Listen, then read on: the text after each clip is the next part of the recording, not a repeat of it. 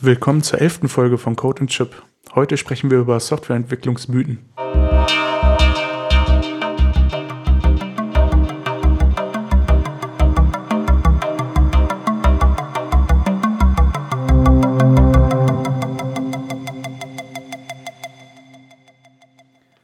Nach diesem gruseligen Intro können wir uns dem ersten gruseligen Thema widmen.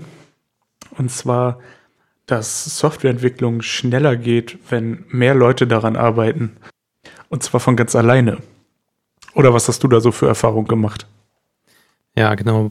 Ähm, ja, wenn man ein Projekt schnell fertig werden muss, zum Beispiel, kommt dann die Frage auf, ähm, kann man dich noch irgendwie unterstützen oder ähm, kann dir noch einer dabei helfen? Und dann ist es meistens auch schneller, wenn man, oder man weiß schon, es ist schneller, wenn ich das jetzt eben alleine durchziehe, als wenn ich noch einen Kollegen damit einarbeiten muss, bis der da auf gleicher Höhe ist und in der Geschwindigkeit mitentwickeln kann, in der ich das selber mache, dann ist die Deadline vielleicht sowieso schon vorbei. Ja.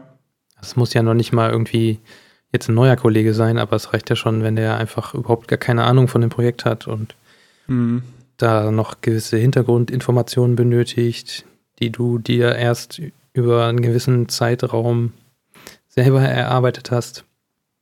Also ist immer schwierig, so mit ja. mehr Leuten dann die Arbeit aufzuteilen, die eigentlich irgendwie weniger machen sollten. Ich glaube, der, der einzige Fall, wo es wirklich was bringt, ist, wenn derjenige, mit dem du dann, also der dazukommt, erstens das Projekt schon kennt, das Produkt kennt, was du baust und äh, gleichzeitig auch die Technologie kennt und also man diese Konstellation schon öfter mal hatte. Also wenn du jetzt sagst, hm, ich habe jetzt in der Firma hier zwei Leute, mit denen arbeite ich öfter zusammen, aber jetzt bin ich gerade allein an dem Projekt. Wenn wir die beiden noch reinholen, dann kommen wir schneller voran, weil wir das voll einfach aufteilen können, weil wir kennen uns schon irgendwie aus, ne? Ja, das kann ähm, natürlich auch sein.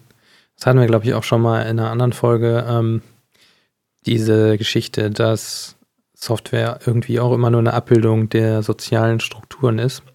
Hm, stimmt. Also dann hat man, wenn man das halt gut modularisieren kann, dann könnte sein, dass das klappt. Aber wenn es halt zwei Komponenten sind und da arbeiten zwei Leute jetzt schon dran, dann wird ein Dritter Schwierigkeiten haben, da reinzukommen. Ja, das denke ich auch. Also ja, gerade wenn es ein externer ist. Oder also wenn es ein neu eingestellter ist in dem Fall. Stelle ich mir das ähm, einfach schwer vor, weil man will ja weiterkommen und gleichzeitig ja. Ja, oder man nutzt dann es irgendwie einlernen. so als äh, Lerngelegenheit, dass man so ein bisschen Pair-Programming macht. Das kann man natürlich auch machen. Mhm. Kann man ganz gut Leute mit einarbeiten, aber ähm, wenn es jetzt wirklich ja, hart auf hart das, kommt, dann ja. ist das wahrscheinlich nicht die beste Gelegenheit dafür. Ja. Ja, das ist tatsächlich so. Also ich glaube ja, ähm, ich finde es äh, selber immer wieder faszinierend, wenn so große Unternehmen sagen, sie haben jetzt irgendwie äh, 300 Entwickler und davon arbeiten dann so 20er Teams an, an Features oder so. Mhm. Das sind dann natürlich riesige Sachen zum Teil, aber ähm, ja, der ganze Managementaufwand, der damit verbunden ist, das ist ja auch nochmal das Thema, wenn du jetzt neue Leute reinholst. Also du musst äh, ja das ein bisschen anders managen, als wenn du zu zweit oder dritt an was arbeitest. Und ähm, ja, mehr planen einfach, damit die Dinge nicht so abhängig, also damit du die Abhängigkeiten besser auflösen kannst und das irgendwie so am Stück auch läuft und keiner warten muss. Und ähm, ja, ist auf jeden Fall, ähm, also gerade, ich finde zumindest gerade so im Agenturumfeld eher, das, eher gegenteilig. Also je mehr Leute man hat und je kürzer die Deadline ist, desto schwieriger wird es das tatsächlich umzusetzen. Es sei denn, man hat jetzt viele Plattformen. Mhm. Also wenn ich, äh, keine Ahnung, Android, iOS, Web und Backend machen muss, ähm, dann kann ich natürlich jeweils vielleicht zwei Leute einsetzen ja. und auch schneller fertig werden, als wenn ich insgesamt zwei einsetze, das ist ja klar. Ähm, aber ja. Ja, klar, in Backends zum Beispiel gibt es ja auch Möglichkeiten, dass man da Sachen aufteilen kann. Aber manchmal sind das ja auch irgendwie Sachen, die dann aufeinander aufbauen und dann kannst du gar nicht, kannst du das gar nicht irgendwie aufteilen. Aber was ich auch ja. so bei großen Firmen interessant finde, wenn man so in die Microservice-Architekturen guckt, da ist immer ein Team zuständig für einen Microservice meistens. Ja. Also wenn es, wenn es ein Team zwei Microservices hat, dann heißt es eigentlich schon, dass es nicht richtig äh, geplant und aufgesetzt ist. Da geht, das geht wahrscheinlich auch schon in der Realität, mit der Realität stark auseinander. Aber da frage ich mich dann auch, wie kann denn ein ganzes Team an einem Microservice rumbasteln? So groß. Also dauerhaft, ne? Ja, dauerhaft. Und so groß dürfen, dürften die ja eigentlich auch nicht sein, wenn es Microservices wirklich sind. Mhm. Das weiß ich immer nicht. Also, das, da kann ja ein Team höchstens drei Leute haben, wenn das jetzt ein ganz mhm. komplizierter Microservice ist. Ja. Aber das ist ja eigentlich auch die Sache, dass man so einen Microservice äh, klein hält, damit man eben das gut äh, nach außen hin irgendwie aufteilen kann, ne? Oder in Module aufteilen kann. Ja. Ja, ich denke auch, dass es, also die Realität eigentlich eher so aussieht, dass man schon im Team so einen Bereich hat, der dann aus mehreren Services bestehen kann, auch in diesem Bereich. Ne? Mhm. Also ich kann mir auch zum Beispiel als Team zum Beispiel eine bestimmte Plattform haben, die ich betreuen muss und die dann eben aus mehreren Services besteht. Ja, klar, das kann natürlich also, sein. Wenn du da so einen, ja. So einen Shop hast und du hast ein, keine Ahnung, ein, äh, jetzt fällt mir kein Beispiel ein, aber du hast irgendwie, keine Ahnung, den Bilder-Microservice, dann hast du vielleicht auch noch, ähm, keine Ahnung, die ganzen anderen Assets auch noch das ist auch schwierig, das als Microservice. Aber ja. ja. keine Ahnung, wenn da irgendwie Bilder gerendert werden oder so, das könnte man ja vielleicht als Microservice machen. Ähm, aber das ja. Team könnte ja dann auch noch genauso gut einen anderen Microservice betreuen. Das stimmt eigentlich. Ja. Da wäre es vielleicht auch also mal interessant, irgendwie jemanden aus dem Umfeld zu interviewen, wie das in größeren äh, Deployments sozusagen gehandhabt wird. Das würde mich auch mal interessieren. Du meinst, äh, wenn man mehrere Microservices betreuen muss, oder? Also, Nö, generell so in Teams? einer Firma, wo es mehrere Teams gibt und viele Microservices und so eine ganze Plattform eigentlich nur aus so Services besteht.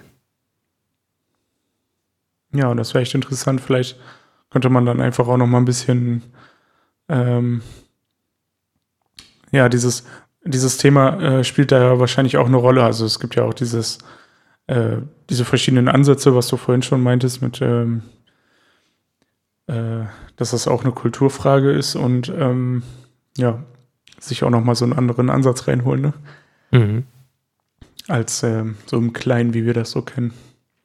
Ja, mir fällt da spontan sogar auch äh, eine lokale Firma hier ein, aber da müsste man natürlich erst nochmal nachfragen, ob es da was gibt. Stimmt. Ob es jemanden gibt, der mit uns sprechen will. Ja. Ja.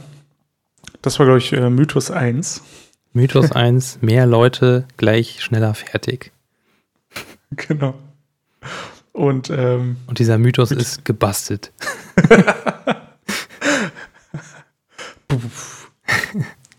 Busted. Und äh, Mythos 2 finde ich auch super cool. Architektur kommt von ganz allein. Okay, da bin ich jetzt nicht drauf gestoßen.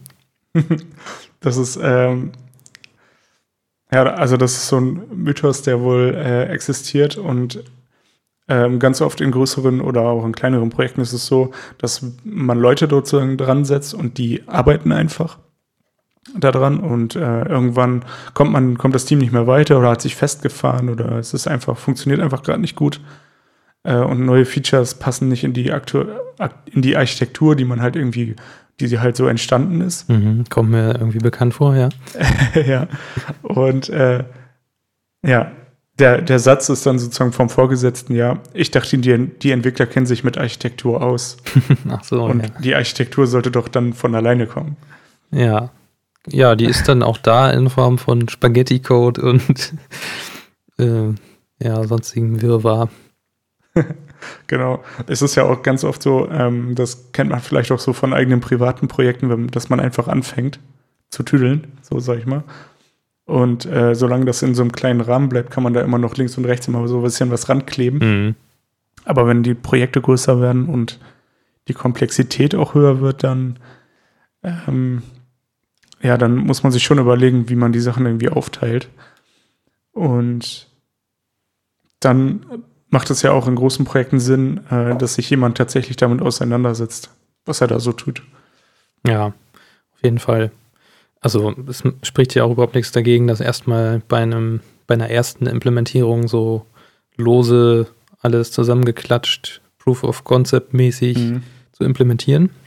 Aber hinterher muss man sich natürlich trotzdem daran setzen und gucken, okay, was, wo macht es jetzt Sinn, dass ich irgendwie äh, das modularisiere oder kann ich von irgendwas anderem da noch was wiederverwenden oder wie muss ich die APIs machen? Ich habe mal in einem anderen Podcast gehört, bei GoTime, äh, der eine implementiert Sachen grundsätzlich immer zweimal. Also das erste Mal ist so sein normaler Durchlauf und dann hat er Sachen gelernt, was worauf zu achten ist und dann macht das danach nochmal richtig. Was ich eigentlich auch ganz interessant finde. Ja. Weil ich bei mir auch ja. schon mehrere so Projekte habe, wo ich wirklich dann schon mehrfach das gleiche implementiert habe und es ist eigentlich immer besser geworden mit der Zeit. Ja, ich glaube, das kennt man immer, ne? Mhm. Also, das ist ja auch so ein kleiner Mythos, der jetzt vielleicht so ein bisschen äh, nebenbei läuft, aber ähm, dass man sozusagen irgendwann sagt, ich kann diese eine Programmiersprache oder so. Weil, äh, also zumindest für mich gilt das eigentlich, ich, je länger ich etwas benutze, desto mehr merke ich eigentlich, wie sehr ich es nicht kann. Mhm. Oder desto mehr hat man so dieses Gefühl, ey, da sind so viele Sachen, von denen weiß ich gar nichts. Ja. Und äh, also je mehr man über etwas weiß, desto krasser wird ja dieses Gefühl, weil du immer merkst, wie groß es eigentlich ist, so dieses ganze Nichtwissen. Mhm. Ähm, das zählt da ja auch so ein bisschen rein, dass man sozusagen einfach wieder etwas erstmal entwickelt und dann ref refactoren muss. Ja. Ähm, um es halt einfach zu polischen. Aber da hat man leider auch manchmal so Leute, die da große Angst irgendwie haben, ein Refactoring zu betreiben. Hm, das stimmt. Aber dagegen hilft eigentlich nur häufig zu refactoren, habe ich festgestellt. ich hatte da am Anfang auch immer so ein bisschen die Bedenken, ach, wenn ich das jetzt hier ändere, funktioniert das überhaupt alles noch? Ja. Aber dann war der, ähm, na, der Vorteil, den ich daraus hatte, dann hinterher um so viel größer als dieses Bedenken, dass was nicht funktionieren kann. Ja. Ja, und man muss das ja auch so sehen. Du, also erstmal tut es ja gut, etwas, was vermeintlich schlecht ist, einfach besser zu machen. Das ist einfach erstmal ein gutes Gefühl. Und das zweite ist ja, äh, auch wenn du jetzt sagst, äh, ja, ich fasse das lieber nicht an und so und das ist so kompliziert und es funktioniert ja jetzt, du wirst immer im Kopf haben, irgendwas ist da nicht gut. Mhm. Also immer wenn du wieder damit zu tun hast, denkst du, ah, das hätte ich eigentlich machen müssen. Ja. Und irgendwann hältst du das nicht mehr aus. Also es sei denn, du legst das Projekt irgendwann zur Seite und es kommt nie wieder raus. Äh, aber so, so kenne ich das zumindest von mir, dass du dann wirklich irgendwann da sitzt und denkst, oh, ja. ich muss es jetzt unbedingt machen. Also kommst du sowieso immer an diesen Punkt, wo du, ja, wo du da halt dran arbeiten musst. Naja, ah, das kenne ich auch, ja. Ja, aber ähm, wie gesagt, die Architektur, die kommt auch nicht von alleine. Da muss man sich schon auch vorher ein paar Gedanken machen. Ja, genau. Und äh, also was ja auch noch dazu kommt, ist, ähm, ich kann natürlich, ähm, also es ist ja, es, es gibt ja auch noch dieses Wasserfallmodell, ist eigentlich auch noch ein Mythos, mhm. ähm, dass das immer noch Sinn macht. Jetzt habe ich das vorhin einmal gelesen. Ja. Aber ähm, was ich äh, dazu eigentlich sagen wollte, ist, äh, es macht ja schon oft Sinn, einfach erstmal anzufangen und äh, zu evaluieren, welche Anforderungen kommen eigentlich so auf mich zu. Also in manchen Projekten weiß ich das ja gar nicht. Und äh, dann weiß ich auch nicht genau, was die Architektur eigentlich für mich machen soll.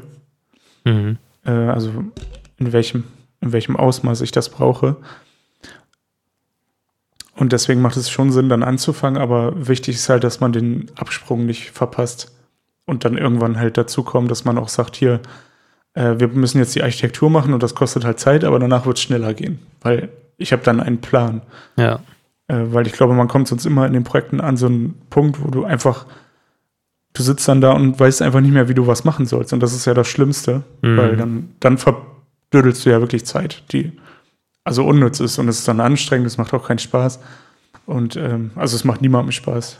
Demjenigen ja. nicht, der das verkaufen muss beim Kunden und dir selbst auch nicht. Deswegen. Vor allem, wenn du dann noch Sachen hast, die in der Zeit dann noch neu dazukommen, dann implementierst du die auch mit dem Hintergedanken, ah, Mist, eigentlich müsste das alles irgendwie anders gemacht werden, aber jetzt mhm. muss das hier trotzdem noch so und so implementiert werden. Ja, und dann hockst du da und machst du das dann auch wieder zweimal, obwohl eigentlich die Architektur hätte verändert werden müssen. Ja. Also Mythos 2, Architektur kommt von alleine, ist dann, ich würde sagen, drei Viertel gebastelt. Mm, drei Viertel gebastelt, okay.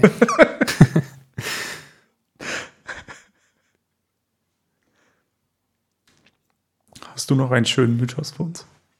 Ja, ist auch so ein Klassiker. Ähm, meine Programmiersprache ist besser als deine. Oh. Oder die, die ich benutze, ist viel besser als die, die du benutzt. Ja, das ist auch so ein ewiger Kampf. Ich meine, wir sind jetzt hier ein bisschen äh, Go-zentristisch und reden auch manchmal schlecht über Java, aber trotzdem hat ja Java auch nochmal seinen eigenen Anwendungsfall und sein eigenes, seine eigene Daseinsberechtigung eventuell. Ja. Also, obwohl es jetzt noch, noch andere hippere, neuere, schönere Programmiersprachen wie Python und Go gibt. Also es ist einfach so ein Dauerbrenner, dass ähm, ja, dass irgendwelche Sprachen für als generell besser erachtet werden als andere. Aber ja, das ist, das macht halt keinen Sinn. Das ist, im Grunde ist es ja wie äh, dieses äh, Apple Windows Bashing oder Android iOS. Ja. Äh, letztendlich, also es ist eigentlich so kindergartenmäßig. Weil ich glaube, ja, genau. alles hat ja so wirklich einen Zweck. Und dann hast du auch mal dann die Leute, die nur Features äh, irgendwie vergleichen mhm. und äh, ja, aber meine Sprache ist äh, keine Ahnung wie Garbage Collected und ja, dann wird es auch versucht, auf so einem technischen Level alles äh, abzu, abzuhandeln, was aber gar keinen de facto Sinn macht für den Umgang mit der Sprache. Nee. Also, ja. und wenn es die Sprache gäbe, dann würden ja auch alle die benutzen, weil es wäre eben die Sprache und sie hätte alle Vorteile und keine Nachteile. Aber es ist ja. ja nun mal so, dass es immer ein Trade-off ist. Wie mit ja, allem. Ich meine, klar, in gewisser Weise ähm, gibt es ja immer diese, also diese ganzen Performance-Tests und äh, keine Ahnung, wenn du jetzt sagst, hier, wir entwickeln das jetzt äh, da und damit, weil das ist ja viel schneller und dann können wir viel höheren Load haben, äh, also viel höheren Load ähm, bearbeiten. Ähm, das klingt dann immer schön, aber in der Regel haben ja die Sprachen, die sozusagen schneller sind, auch die, den Trade-off, dass sie langsamer sind in der Entwicklung. Ne? Ja, oder. Also das, das ist ja eigentlich so das Hauptding, ja. warum man sich entscheiden müsste. Ja, genau. Oder ein bisschen äh, komplizierter sind oder schwerer zu verstehen mhm. oder nicht so zugänglich, was ja im Grunde langsamer in der Entwicklung ist. Ja. ja. Wobei, ich finde, das ist gar kein so valides äh, Argument, dieses Zugänglichkeit oder dieses, ja, das ist mir zu kompliziert. Das finde ich auch ganz schlimm eigentlich, so als Aussage von jemandem. Ja, gut, aber wenn du jetzt sagst, ähm, hier entwickel mal den, äh, die neue Web-App hier, aber nur mit C, da würde ich schon sagen, das ist mir ein bisschen zu kompliziert. ich würde da gerne was anderes für nehmen. Ja, ja, okay. Ich meine, hm, ja, gut, in dem Beispiel, ne? Aber wenn du jetzt sagst, äh, wir haben, wir haben hier, äh, wir haben eine Anforderung und wir wollen das gerne in, lass es von mir aus C sein, umsetzen. Mhm. Und dann sagt jemand, nee, das möchte ich nicht, ich möchte lieber was anderes benutzen, weil C ist mir viel zu kompliziert, da kann ich viel zu viele Fehler machen. Ja. Das ist halt dann, ähm, also das, das ist kein valides Argument. Ne? Wenn du ein valides Argument hast, weil du sagst, hier, pff, das wird voll lange dauern oder dies und jenes ist ja ähnlich schnell und ich kann es dann viel besser machen, mhm. äh, das ist ein valides Argument, aber zu sagen, nee, mache ich nicht, kann ich nicht, ja, das ist halt, als Softwareentwickler musst du es einfach können, ne? Finde ich zumindest so. Also du musst dich zumindest, was heißt, du musst es können? Also du musst dich damit auseinandersetzen können, wollen. Ja, wollen können. Das ist ja auch eine Managementfrage, ne? Wenn, hm. wenn dein Chef schon weiß, du hast ewig nichts in C gemacht, meinetwegen, und müsstest dich da erst nochmal reinarbeiten, dann muss er halt auch gucken, ist das jetzt die richtige Sprache für den richtigen Anwendungsfall hier?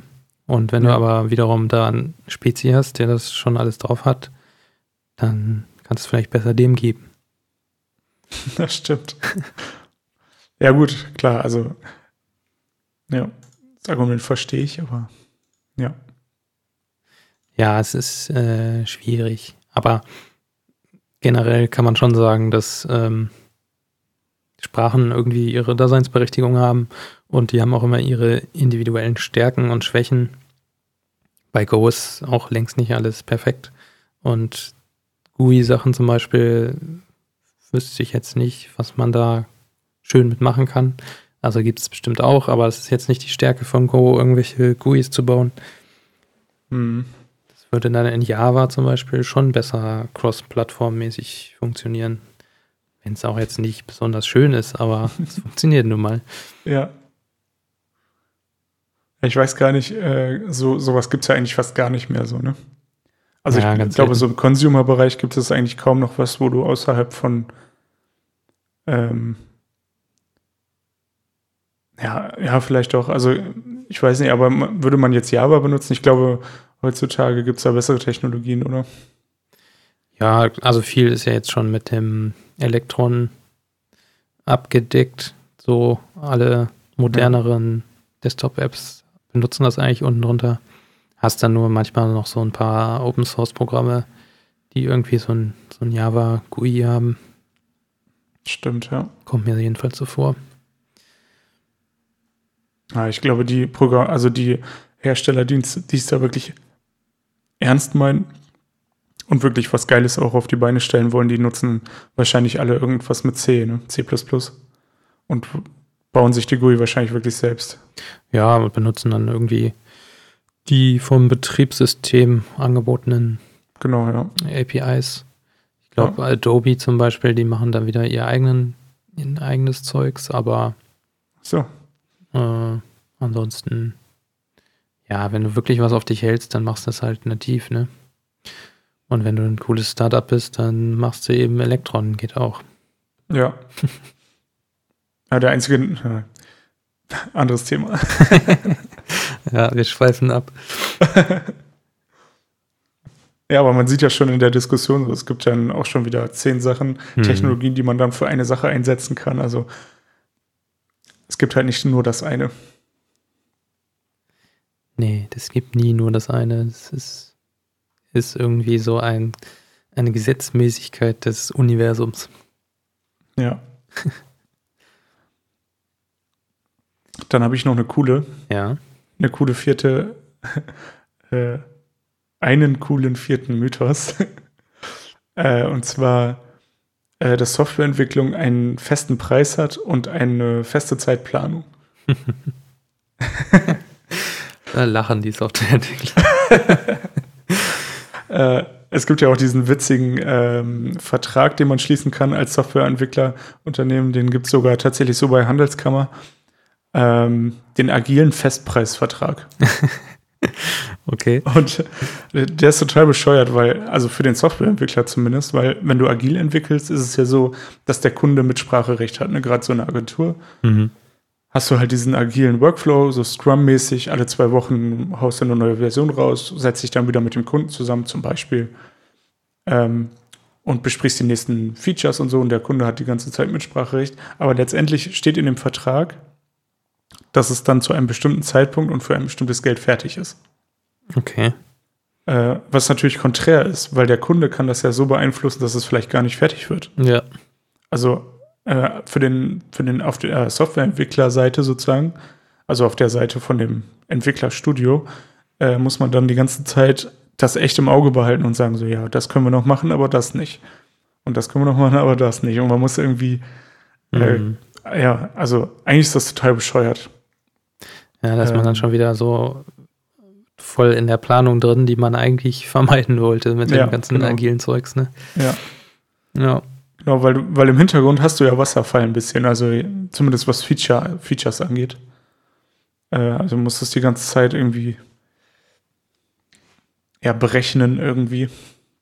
Und ähm, was natürlich in dem Vertrag auch krass ist, du darfst ja dann nicht hingehen und ein bestimmtes Ziel definieren.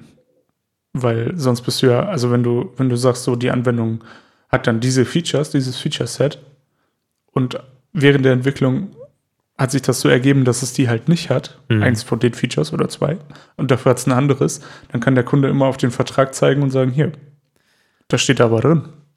Ja. Und, das ist auch wieder ähm, noch so ein bisschen das Problem, dass, ähm, dass angenommen wird, dass Kunden genau wissen, was sie wollen und das auch auf Anhieb mhm. direkt kommunizieren können. Also es klappt ja auch nie. Gibt es ja auch tausend und einen Bilder mit dieser Schaukel oder was weiß ich. Ja, stimmt. Oder dieses ähm, schön angefangene, gezeichnete Pferd und dann vorne ist der hässliche Pferdekopf ja. nur noch in hastigen Strichen gezeichnet. Ja. Da gab es auch mal auf Twitter ein lustiges Bild oder ein äh, Video, ein GIF, wo jemand äh, Spider-Man zeichnet. Mhm. Das hast du vielleicht auch schon, ja, mal, gesehen. Ja, auch schon mal gesehen. Dann so in den verschiedenen Zeiten ja. sozusagen. Zehn Gibt dann mir eine halbe Stunde Zeit, zehn, ja. oder zehn Minuten und dann fünf Minuten, zwei mhm. und zehn Sekunden. Ja. Ja. Ja, das ist, ja, das ist, äh, gehört da alles dazu. Ähm, ja, und, und was finde ich auch dazu kommt, äh, wenn man jetzt so Projekte einschätzt, also gerade bei mir in der Agentur, äh, machen wir das ja ganz oft, dass wir ähm, Projekte einschätzen und dann werden daraufhin äh, Angebote erstellt und das ist wirklich so, also für mich zumindest, ähm, ganz schwer, wirklich einzuschätzen, wie, was will der Kunde eigentlich aus so einer Ausschreibung? Weil, wie du sagst, die Kunden wissen es nicht unbedingt oder beschreiben es auch gar nicht so genau. Mhm.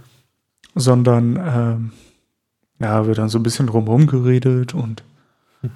ja, so, keine Ahnung, dann wird das so grob beschrieben und dann denkst du so, ja, keine Ahnung, zum Beispiel steht da drin, ja, das soll dann in unsere Webseite integriert werden und dann denkst du so, ja, hm, keine Ahnung, was habt ihr denn da überhaupt? Und äh, wie sollen wir das integrieren? Soll das nur dasselbe Farbschema sein oder so? Und das musst du dir ja dann überlegen, weil in der Regel kannst du nicht so viele Fragen stellen. Ja. Ähm, oder, ja, keine Ahnung, du kriegst auch keine Antworten oder darfst du überhaupt nicht oder die beantworten es halt nicht, weil sie alles irgendwie einsammeln wollen und dann das Beste nehmen. Und äh,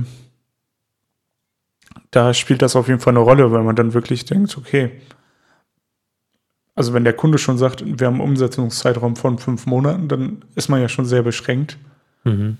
Und dann versuchst du diese fünf Monate natürlich möglichst zu füllen, ne? Kann man ja ganz ehrlich sein. Ja, klar. Und ähm, ja, denkst du dann halt irgendwelche Sachen aus. Aber das ist wirklich so, dass es auch dann oft nicht hinkommt. Also gerade vom zeitlichen her, weil im Kopf zu berechnen, dass dann die Leute Urlaub haben oder wenn jemand ausfällt oder so. Also diese ganzen Unwägbarkeiten, mhm. äh, die denkst du ja nicht mit, wenn du sagst, das Projekt kostet 30.000 oder so. Ja, klar. Oder es dauert genau vier Wochen. Das ist halt echt schwer. Ähm ja, man weiß ja auch gar nicht, was unterwegs so passiert, ne? Ja. Man jetzt auf irgendwelchen, man schätzt irgendwas ein, ja, das jetzt hört sich nicht so kompliziert an und dann stellt sich aber irgendwie in keine Ahnung, nach Hälfte der Zeit heraus, das ist aber doch ein bisschen komplizierter, was wir davor haben, dann, ja, dann kann es eben auch keine vernünftige Planung geben. Ja. Oder zumindest die Planung, die man hatte, muss umgeworfen werden. Und dann kommt man wieder auf so äh, Geschichten wie, wir müssen jetzt mehr Leute da drauf werfen, damit das jetzt in der gleichen Zeit doch schnell fertig wird. Ja, das stimmt. Also, das ist auf jeden Fall ja, ein interessanter Punkt, den man, glaube ich, den die meisten Kunden auf jeden Fall so nicht wissen. Also, Kunden denken, glaube ich, man kriegt ein festes Angebot, das ist dann bis zum X des Monats X. Mhm. Und dann läuft das. Und dann kriege ich das Ding. Und ähm, ja, dass es hinter den Kulissen halt ein bisschen anders ist. Vielleicht ähm, müsste man da auch wirklich so in der Ausbildung solcher Leute mal ansetzen und äh, das da auch mit vermitteln. Das wäre vielleicht gar nicht schlecht. Aber ich weiß gar nicht, was das für Leute sind, die dann hinterher so Kunde sind. Mhm. Das ist wahrscheinlich dann auch schon wieder zu breit. Naja, es war total verschieden, ne? Ja. Also, ich denke, meistens hat das was mit Kommunikation zu tun. Also, wenn ich von vornherein sage, so, hm, das Projekt hat so viele verschiedene Sachen, die vielleicht so und vielleicht so laufen können. Ähm, ja, wir versuchen das irgendwie in diesem agilen zu machen und im Notfall kann man dann immer auf dieses agile Festpreis gehen. Ähm, aber es bedeutet halt dann immer, dass man keinen festen, also einen festen Zeitrahmen und Geld vielleicht hat, aber keine fest, kein festes Feature-Set. Mhm. Ja. Ähm, und ja, oftmals verstehen die Kunden das und sagen dann, ja, hm, klingt gut, wir machen es erstmal. Und die, die es halt nicht verstehen, die gehen dann halt zu anderen Firmen und bezahlen in der Regel wahrscheinlich dasselbe wie dann da, wo sie zum Beispiel agil was bekommen hätten. Mhm. Glaube ich zumindest. Also oftmals, Aber wenn die Angebote an sich günstiger sind, äh, gibt es dann höhere Nachforderungen bei bestimmten Sachen, die vielleicht schlechter beschrieben waren in der Ausschreibung oder so. Ja, okay. Also auf jeden Fall so ein Mythos, äh, der eher auf Agentur zutrifft, vielleicht als auf mhm. Produktentwicklung. Ja. Ja, klar, da ist ja auch eben diese direkte Abhängigkeit zum Kunden und direkte Interaktion. Da merkt man das dann schon deutlich, wahrscheinlich. Ja. Ja, ich hätte noch auch so einen Klassiker, der passt da vielleicht ganz gut rein. Und zwar ähm, der Mythos, dass Software irgendwann fertig ist. Hm. Aber da sind wir auch mittlerweile, ähm, ja, es ist so, dass Software eigentlich nie fertig ist, weil sich die, ja, die Umgebungen ändern sich ständig, die Betriebssysteme ändern sich, es gibt Sicherheitslücken, es wird was angepasst und ja, du hast eigentlich immer was, was du an der Software noch verbessern kannst. Und selbst wenn sie zu irgendeinem Zeitpunkt mal fertig sein sollte, spätestens nach irgendwelchen externen Software-Releases, Updates, äh, Bugfixes, wird es irgendwas geben, was an der Software auch angepasst werden muss. Ja. Und wenn es ja, nur die, äh, das User Interface ist, ne, das sind ja auch irgendwie so ja, Trends oder bestimmte Modeerscheinungen, sag ich jetzt mal, die es da so gibt in dem Umfeld. Und nach zehn Jahren sieht die Software einfach alt aus und du musst nochmal ran. Das stimmt, ja. Ich glaube auch ähm, nicht, also immer wenn man Software nach außen gibt, äh, dass sie dann wirklich fertig ist. Das kann ich mir kaum vorstellen. Also. Nee, selbst wenn du jetzt so große Programme hast, wie eben hast du schon was über Adobe gesagt, also die ganzen Photoshop und so weiter, äh, die werkeln da ja immer noch dann rum und so als End-User siehst du vielleicht nicht alles, aber ich glaube, letztendlich ist es nie fertig. Nee, also. und vor allem, also die bauen ja auch auf gewissen Sachen auf. Die sind ja auch auf das Betriebssystem angewiesen. Und mhm. Die sind ja auch nie fertig, weil andauernd kommt neue Hardware raus, andauernd gibt es äh, Sicherheitslücken die aus alten Code zum Beispiel entstanden sind, die gestoppt werden müssen. Und so ein Betriebssystem ist ja auch nie fertig. Und deswegen kann auch alles, was darauf aufbaut, gar nicht irgendwann mal fertig sein. Hm. Weil wenn es da irgendwelche, ähm, keine Ahnung, irgendwelche Buffer-Overflows gibt, von denen du, auf die du keinen Einfluss hast, die aber deine Software kaputt machen, weil du da irgendeine bestimmte API benutzt, dann ist das trotzdem irgendwie dein Problem. Das stimmt, ja. Das hört man auch immer ganz viel von den iOS-Entwicklern, wenn es dann neues äh, iOS-Update gibt, dass dann bestimmte APIs irgendwie werden geändert oder äh, gibt es nicht mehr und dann musst du auch dann wieder ran und das anpassen bei dir. ja. Ja, klar. Also gerade bei, ähm, bei Apple ist es ja auch wirklich so, dass du teilweise rausfliegst, wenn du bestimmte Sachen nicht einbaust. Ne? Mhm. Ich glaube, Google ist da ein bisschen rücksichtsvoller. Also, also du kannst in der App vor zehn Jahren eingestellt haben, die wird heute auch noch funktionieren, aber ah, oder vielleicht nicht vor zehn Jahren, aber äh, obwohl. Also man sieht halt teilweise schon Apps noch, die dann halt so aussehen wie diese Android-Version, die ersten. Okay.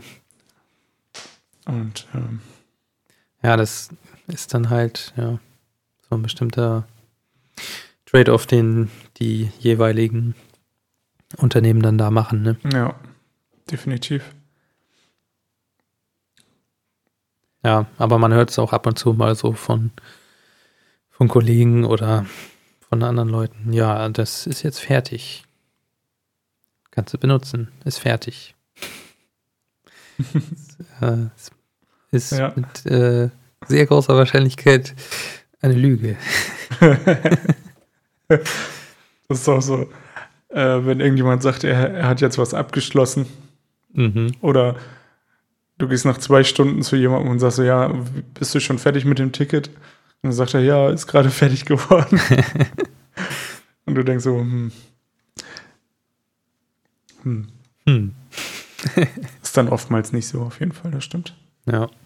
Oder, ja, da ist ja dieses Thema von eben auch wieder. Also, vielleicht hat er irgendwas entwickelt, aber es passt dann, oder Mann hat irgendwas entwickelt und es passt dann aber nicht so in diesen, in die Architektur, die man hat, oder, ja, du guckst es dir dann halt nochmal an, als jemand, der zum Beispiel die Oberhand so ein bisschen über die Software hat und denkt so, hm, ja, eigentlich bräuchten wir das noch ein bisschen anders oder hier noch ein, eine Funktion dazu, die derjenige jetzt eigentlich nicht bedacht hat, weil er vielleicht nur sein Problem so im, im Sinn hatte. Ähm, also insofern, ja, also im Kleinen wie im Großen ist, ist das halt selten so, dass du wirklich fertig bist. Und ähm, das ist vielleicht vom Wording auch ein bisschen schwierig, weil äh, das, wenn etwas fertig ist, bedeutet es ja eigentlich, dass es für immer, also dass es wirklich für jeden Fall funktioniert. Ne? Also mhm. fertig bedeutet ja wirklich, dass es abgeschlossen. Ich muss es nie wieder anfassen. Ja. Und ähm, ich finde zumindest, ähm, dass es gerade, wenn man im Team entwickelt, immer so ist, dass man ja im Nachhinein wieder ähm, daran nochmal arbeitet oder dass, dass ja, also dass du sozusagen das auch nochmal kritisieren kannst und sagst du, ja, an der Stelle hätten wir es vielleicht lieber so machen sollen oder hm. passt das nochmal so an oder so. Und wenn dann jemand aber gesagt hat, hey, ich bin fertig damit und auch diese innere Einstellung hat, das ist jetzt perfekt, so wie es ist, ja. dann wird es ihm schwerfallen, ne? Also ja. Es hat ja mehrere, also ich finde, das sind so mehrere Schichten, die, die da so betroffen sind. Hm. Und vor allem, man entwickelt sich ja auch selber normalerweise immer noch weiter. Hm. Und wenn man dann, mir geht es jedenfalls so, wenn ich mir irgendwie alte Projekte von mir angucke, dann denke ich, ja, da wusstest du auch noch nicht so richtig, was du da machst. Ja. Und jetzt würde ich es eben anders machen. Und ja, so ist es nun mal bei allen Sachen. Wenn du es dir hinterher nochmal anguckst, dann fällt dir meistens schon nochmal irgendwas auf, was du nochmal anders machen kannst. Ja. Oder du hast ja ge gegebenenfalls auch irgendwas schon entwickelt, wo du den Gedanken hattest, ah, das ist jetzt hier nicht ganz ideal, aber ich weiß gerade nicht, wie es besser geht oder ich habe nicht genügend Zeit, das hier vernünftig zu machen. Deswegen wird es jetzt eben so und so gemacht. Ja. Ja, genau. Also das ist schon, schon interessant auf jeden Fall, dass man sich da. Hm, da ist auch so ein eigenes äh, Mindset, was man irgendwie verändern muss, vielleicht, ne? Ja. Von diesem perfektionistischen, wenn ich es gemacht habe, ist es abgeschlossen und ich will es nie wieder anfassen und alle können es einfach benutzen, ähm, auch irgendwie zu akzeptieren, dass man es nicht gleich richtig macht. Da gibt es ja auch ja, ähm, vielleicht ein ganz gutes Beispiel. Also ich glaube, wenn jemand Hardcore-Software entwickelt, dann ist es die NASA. Und selbst die müssen ja noch auf ihren kleinen, äh, ihr kleines Spielzeug, was da auf dem Mars rumfährt, ab und zu mal Software-Updates hinschicken, weil irgendwas passiert, womit sie nicht gerechnet haben. Und ja, da muss da mal eben der Rover umprogrammiert werden. Ja. Also das, ja, dass das, das überhaupt geht, ne? Ja, das ist Thema. Wow, voll krass.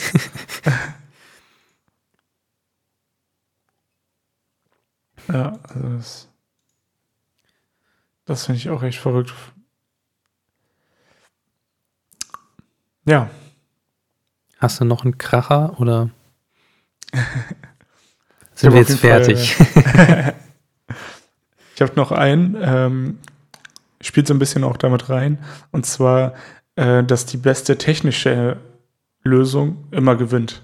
Oder dass die beste technische Lösung auch immer die beste Lösung ist. Mhm. Ähm, das ist ja so ein Sum-Up vielleicht von allen anderen, die wir jetzt hatten. Äh, auch dieses Programmiersprache und äh, also dieses Programmiersprachenthema, dass immer eine richtig gut ist. Mhm. Ähm, also eine gute technische Lösung ist natürlich immer gut. Aber ich glaube, unter Umständen ist es auch sinnvoll, eine schlechte oder eine nicht so gute technische Lösung zu implementieren, wenn das Ergebnis, äh, wenn das Ergebnis sozusagen dasselbe ist oder wenn das Ergebnis ähm, ausreichend ist ne, für den Use Case einfach. Mhm. Äh, hast du dann ein Beispiel? Ähm, ja, zum Beispiel was, was tatsächlich so relativ häufig auftritt, ist, dass jemand ähm, ein Feature implementiert und dann eigentlich so relativ fertig ist damit. Und dann fängt er an, sozusagen so, ich, ich nenne das jetzt Pixelarbeit zu machen. Äh, das heißt, wirklich so ins Detail zu gehen und ähm, so die kleinen äh, Feinheiten so noch rauszufinden und irgendwie das noch schneller zu machen oder noch besser zu machen. Mhm. Ähm, keine Ahnung, zum Beispiel ein Export von irgendwelchen Bildern oder so und die dauern, das dauert, wenn du da draufklickst, dauert es halt 700 Millisekunden und er hat das Gefühl, er kann das aber noch auf 200 Millisekunden runter machen, runterkriegen. Mhm. Wenn er noch irgendwie eine Stream-API implementiert und weißt du, was ich meine? Also ja. äh, im aktuellen Fall kopiert er das Bild halt in irgendeinen Ordner und von da kann man es, wird es runtergeladen, dann wird es gelöscht. Das ist so die simpelste Implementierung. Mhm. Und danach fängt man an, es weiterzumachen und zu sagen, ja, aber wenn ich das jetzt aus, von da direkt streame, dann kann ich es da so machen und dann stecke ich Stunde um Stunde in etwas, was mir sozusagen am Ende nichts bringt. Mhm. Oder wenig. Oder dem Nutzer nicht mal auffällt, weil der klickt auf den Button und dann lädt das sowieso und solche Sachen. Also ja. man sich ein bisschen so in den äh, Details einer technischen Implementierung die vielleicht aus äh, Entwicklersicht total sinnvoll ist und ähm, die beste Methode, das zu implementieren, wenn man sich da so ein bisschen drin verliert. Ja. Das genau. meinst du, ne? Ja. Oder man sagt jetzt, ähm, ja, wir wollen jetzt hier eine neue, neue, neue To-Do-List-App bauen und wir müssen jetzt unbedingt da so eine Graphendatenbank einbauen, weil das macht man jetzt und die sind ganz modern und die sind gerade in. Deswegen nehmen wir die jetzt. Ja. Das ist ja auch manchmal so ein bisschen das Problem, dass gerne neue Sachen genommen werden, ohne darüber nachzudenken, dass vielleicht auch mit alten langweiligen Sachen viel besser funktioniert. Ja, genau. Da habe ich, ähm, ich weiß leider gerade gar nicht, wo ich das gelesen habe. Hm. Ich glaube bei ähm, In irgendeinem Buch habe ich das gelesen. Ich glaube bei Rework von Jason Fried und wie heißt die denn noch? Äh, auf jeden Fall die ähm, Erfinder von äh, Ruby on Rails und äh, Basecamp. Ja. Ähm, die haben Rework geschrieben und ich meine jetzt, das steht da so drin, aber ähm, wenn die neue Technologien ähm, einsetzen, dann haben die so, haben die quasi eine, nee, das war nicht in dem Buch, das ist Bullshit. Egal, aber jedenfalls ähm, hat das jemand erzählt. Ähm, ich glaube, bei einer, ich, ich glaube, ich erinnere mich jetzt, das war ein äh, YouTube-Video von äh, ähm, einem Netflix-Ingenieur. Ah ja. Und äh, der hat über den Microservice-Kram gesprochen und der hat dann auch gleichzeitig noch gesagt, wenn die eine neue Technologie einsetzen, dann machen sie das immer so, ähm, dass sie sozusagen so ein Trade-off machen. Also ich kann, sie haben sozusagen pro neuem Projekt haben sie irgendwie vier so Trading Points und die können sie für bestimmte Sachen einsetzen. Also ich kann zum Beispiel einen neuen Mitarbeiter einarbeiten in das Team. Okay dann kann ich ähm, eine neue Technologie wählen. Also eine neue Technologie. Und damit ist jetzt nicht gemeint eine neue Programmiersprache, also unter Umständen natürlich schon, aber zum Beispiel auch eine neue Bibliothek, die noch keiner kennt oder noch nicht so verbreitet ist im Unternehmen. Ähm, oder halt was andere Technologien, eine neue IDE oder irgendwas, was halt neu ist. Und die haben diese vier Punkte pro Projekt. Das heißt, ähm, du hast viel, was du schon kennst. Ähm, also da ging auch so zum Beispiel Scrum und äh, andere Entwicklungsvorgehensweisen äh, ähm, und so weiter. Also wirklich alles ist damit gemeint. Mhm. Und die haben halt als Team diese vier Punkte und die können diese vier Punkte dann sozusagen verwenden, um Neues zu machen. Und ähm, dadurch ist immer sichergestellt, dass auch äh, das Bekanntes und Neues gemixt wird. Und äh, klar, wenn jetzt sozusagen was, jemand Neues eingestellt wird, dann ist ein Punkt schon weg und so weiter. Ne? Ja, das ist ein ganz gutes äh, System heißt, eigentlich, ne? Genau, das, das Team, also das Gute ist ja wirklich, du gibst dem Team die Möglichkeit, sich zu entwickeln und sagst hier, das ist eure, euer Leitfaden. Macht mal, äh, macht mal damit, was ihr glaubt. Äh, aber ähm, man kontrolliert sich auch selber, ne? Man schlägt nicht komplett über die Schränke und sagt, ich benutze jetzt eine neue Datenbank, eine neue Technologie und äh, möchte das Ganze nicht mehr auf Linux, sondern auf Windows deployen weil ich lebensmüde bin oder so. also. Weil es jetzt mit WSL ganz super funktioniert. genau, also ich meine ja nur, ne? Und das ist. Habe ähm, ich in so einem Podcast gehört irgendwie. Hat da irgend so ein Idiot davon erzählt, halb besoffen. Genau, also das fand ich, äh, das fand ich ganz smart irgendwie.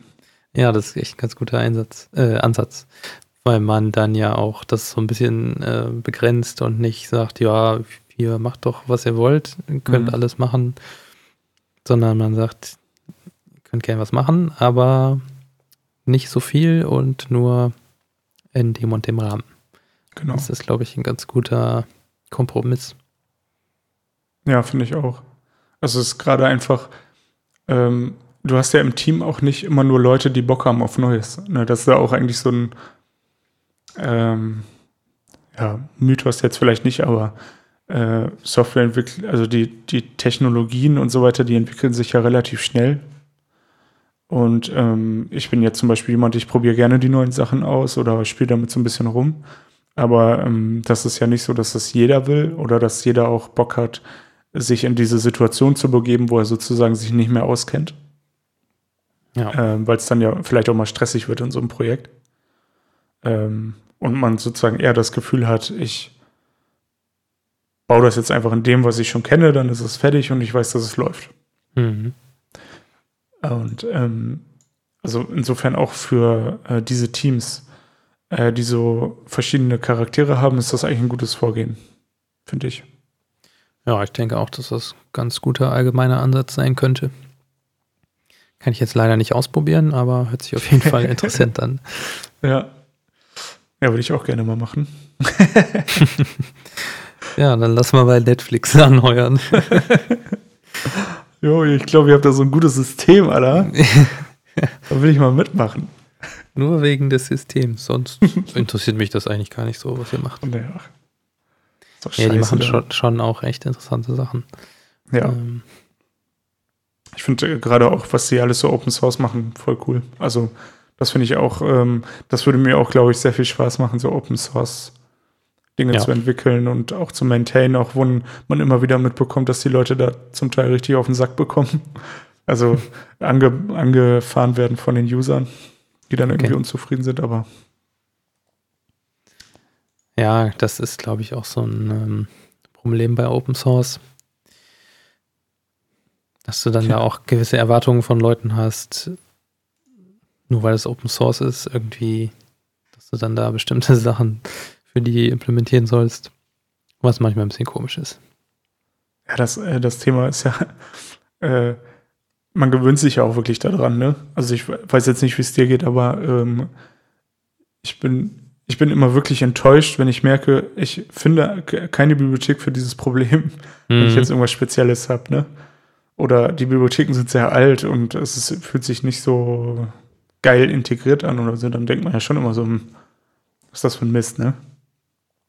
Ähm, also man, ich finde so als Entwickler äh, gerade ähm, in diesem Bereich äh, Webentwicklung und Backend und so, da hat man sich schon daran gewöhnt, dass einfach alles schon da ist oder dass es für alles irgendwie so Lösungen gibt schon. Irgendjemand hat das halt schon mal gemacht oder gerade so Sachen wie jetzt Spring Boot oder ähm, auch diese ganzen Go-Bibliotheken, die wir schon mal besprochen haben, wie Gin, äh, Gonic und so. Mhm. Äh, wenn es das nicht geben würde, äh, wäre es ja schon komplizierter, unter Umständen mal äh, die Software zu entwickeln. Ne? Ja. Also, was das für ein krasser Vorteil ist für alle Leute, äh, die da nicht dran arbeiten. Ja, das und ist schon heftig, auf jeden Fall, ja. Ich glaube, man vergisst das auch manchmal. Ja, und was auch Firmen für einen Vorteil davon haben, ne? wenn sie jetzt auf Open Source setzen. Ja, mega. Hm. Ist schon echt beachtlich. Ja. Ja, man bedenke mal, man müsste das alles selber implementieren. Ne? Das wäre wahrscheinlich nur halb so gut, nur halb so überhaupt mögliche Möglichkeiten, nur halb so viele Möglichkeiten, die man da ja. sich erarbeiten würde, weil man ja immer nur so ein spezielles Gebiet bauen würde. Ja, und wahrscheinlich wird es auch nur halb so viel Spaß machen. ja. Also, das ist schon beeindruckend, was so alles Open Source auf dem Markt ist und ähm, ja, ich glaube, man kann das gar nicht genug wertschätzen. Das denke ich auch, ja. Ist schon echt ein großer äh, Schatz, den die ganze Community da ständig und äh, aufbaut und weiterentwickelt. Ja.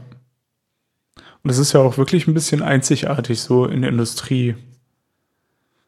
Ähm, also klar, äh, gibt es andere Industrien, wo sich die Leute austauschen und so, aber ähm, ich glaube, so ein also in dieser Form, dieser Austausch, dass du jemandem, dass jetzt wirklich eine, eine Firma irgendwas entwickelt und ähm, das wirklich so Open Source macht oder ein einzelner Mensch irgendwas entwickelt und das so seine ganzen Sachen offenlegt, anstatt es zu verkaufen für Geld, was sicherlich hier und da auch funktionieren würde. Ähm, das finde ich schon, also das finde ich schon irgendwie interessant einfach. Das wirklich finde ich auch ein kleines Alleinstellungsmerkmal dieser Tech-Industrie, Softwareindustrie. Ja, das glaube ich auch.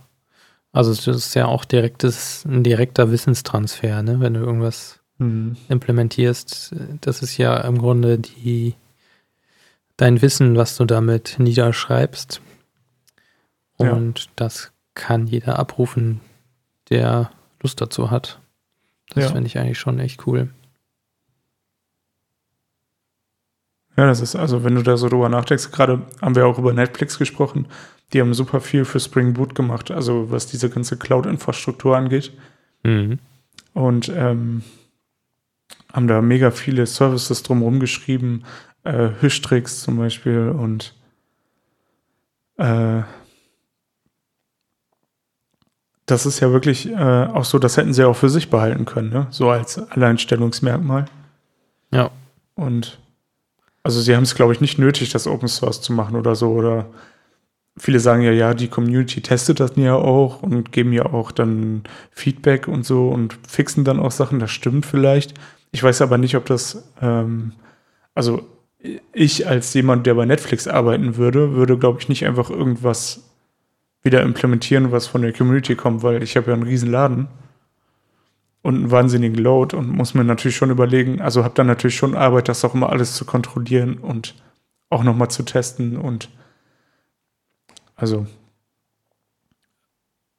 ja, ja spannend auf jeden Fall. ja, Deswegen, auf jeden ähm, Fall. Ja. Jo. Ich glaube, wir können mal so langsam zumachen für heute. Zumachen? Abschließen? Ja. Herunterfahren. Dann hören wir uns in einer nächsten Folge, wenn es wieder heißt.